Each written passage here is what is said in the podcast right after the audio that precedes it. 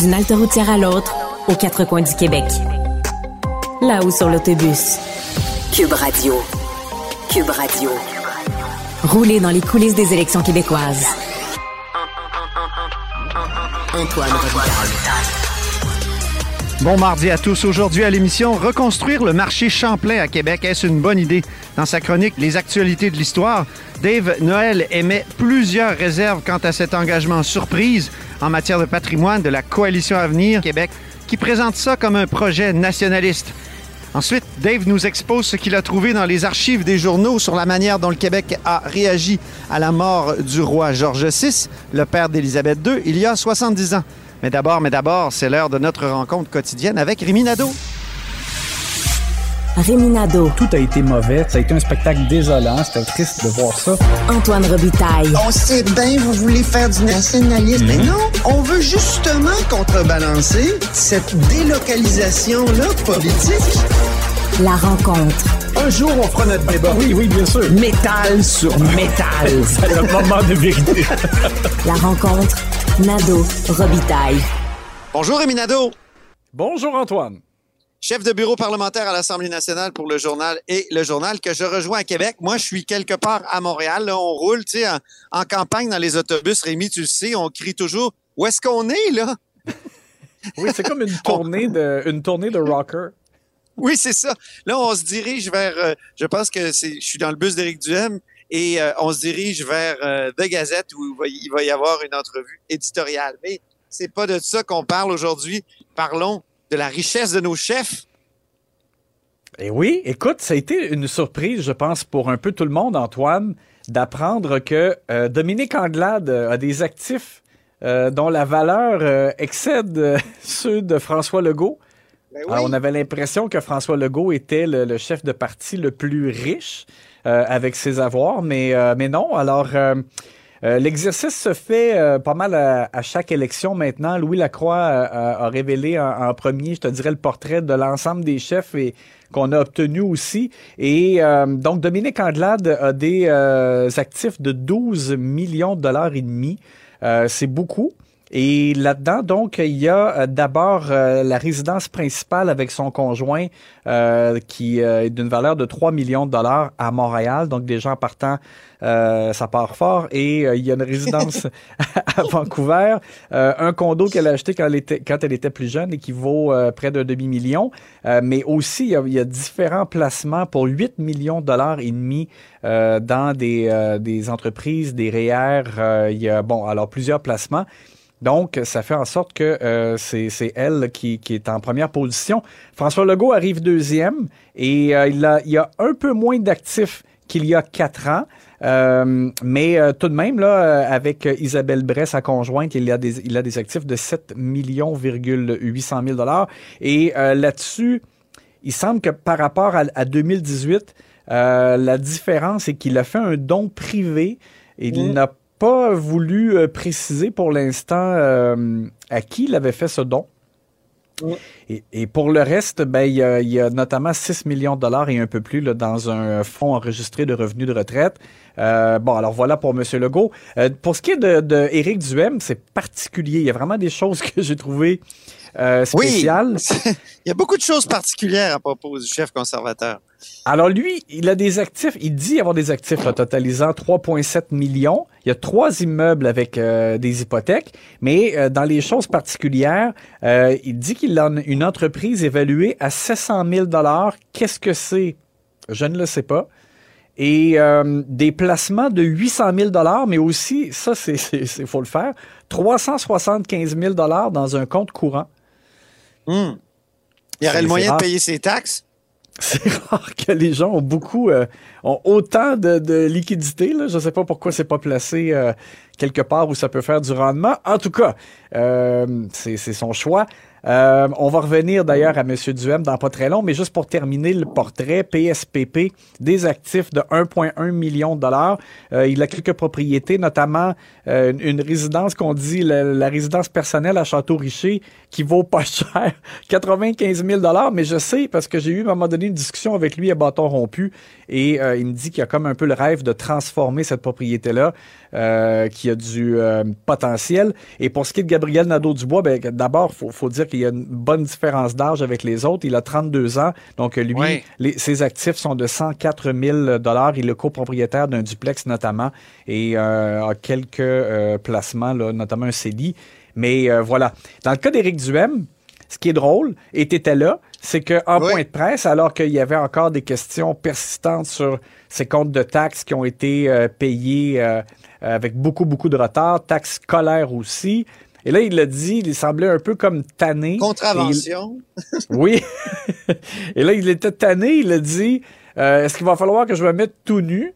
Et là, il insinuait que les autres chefs n'avaient pas à répondre à ces questions-là, alors que pourtant, au contraire, je dirais, les autres chefs ont fourni même des documents euh, et euh, des, avec des traces écrites euh, de leurs actifs, avec un bilan plus détaillé que ce qu'Éric Duhem a fourni là, par la voix de son attaché de presse. donc, quand, tu étais là, comment c'était? Tu as senti qu'il est commence à être exaspéré sur, sur ce point-là? Oui, puis j'ai posé plusieurs questions sur cette maison qu'il a, qui où il héberge un ami, parce que est-ce qu'on peut vraiment parler de location locataire puisqu'il n'y a pas de loyer en cause, du moins pas depuis euh, les, quatre dernières années. La première année, il y aurait eu paiement d'un certain loyer, euh, mais ce n'est plus le cas.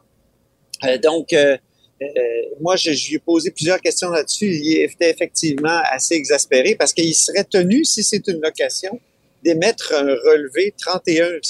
Et d'ailleurs, son ami qui est dans le besoin pourrait à ce moment-là toucher d'ailleurs euh, un, revenu de, de, solidarité, un crédit d'impôt pour solidarité. Alors oui, il était, il était exaspéré, euh, mais il faut poser ces questions-là pour essayer de comprendre comment tout ça a fonctionné. Moi, j'ai hier, j'ai repris, j'ai exposé la version euh, de, de M. Duhem et de son ami, mais je trouve pas que ça épuise la, question. Il y a, beaucoup d'autres questions à poser. D'ailleurs, pourquoi ne pas déclarer les pertes euh, liées à sa maison? Il dit qu'il ne fait que des pertes. Euh, pourquoi? si il fait un gain en capital sur une autre maison, il pourrait finalement utiliser ces pertes-là pour diminuer son gain en capital et, et, donc baisser l'impôt qu'il doit payer sur, sur ce gain en capital. Tu vois, il y, a, toutes sortes de questions qui restent, il y a des fils qui pendent, et c'est un comportement euh, euh, qu'il a qui est systématique là, de mauvais payeur. Alors, évidemment, mais évidemment, c'est ça l'énerve, ça l'irrite de, voir qu'on revient toujours là-dessus. Mais il y aura d'autres questions, c'est certain. Et, c'est comme tu l'as souligné, ben, d'abord, euh, il a erré en laissant entendre qu'on ne s'intéressait qu'à lui, qu'à son portrait euh, de ses avoirs personnels, alors que c'est le contraire. C'est qu'on on questionne chacun des chefs. Et l'autre chose, ben, c'est comme tu l'as signalé, euh, il a beau euh, expliquer bon l'histoire du non-paiement de taxes foncières pendant quelques années euh, par le fait que c'était euh, un ami à qui il donne un coup de main, qui devait s'en occuper. Mais là, le portrait plus large peut changer la perception des gens à son endroit parce que ça donne une impression d'individu un peu sans souci. Qui a été négligent. Mmh, Donc, c'est, ça fait, ça va faire partie là, maintenant de l'évaluation qu'en font les gens. Parle-moi parle de ta tournée dans Chauveau, justement. Est-ce que les gens t'ont parlé de ça? Tu es allé en fin de semaine. Chauveau, c'est le comté, doit-on le rappeler, où Éric Duhem se présente, où on fonde beaucoup d'espoir. C'est un comté qui est important pour la coalition Avenir Québec aussi. Euh, alors, bataille qui doit être assez épique. Oui, mais euh, j'ai pas eu de, commentaires à proprement parler sur le, le non-paiement de ces taxes foncières. C'était sorti dans le journal le matin même. Euh, mais les, les, gens me parlaient pas de ça. Et puis, bien évidemment, c'est parce que ça s'est amplifié par la suite.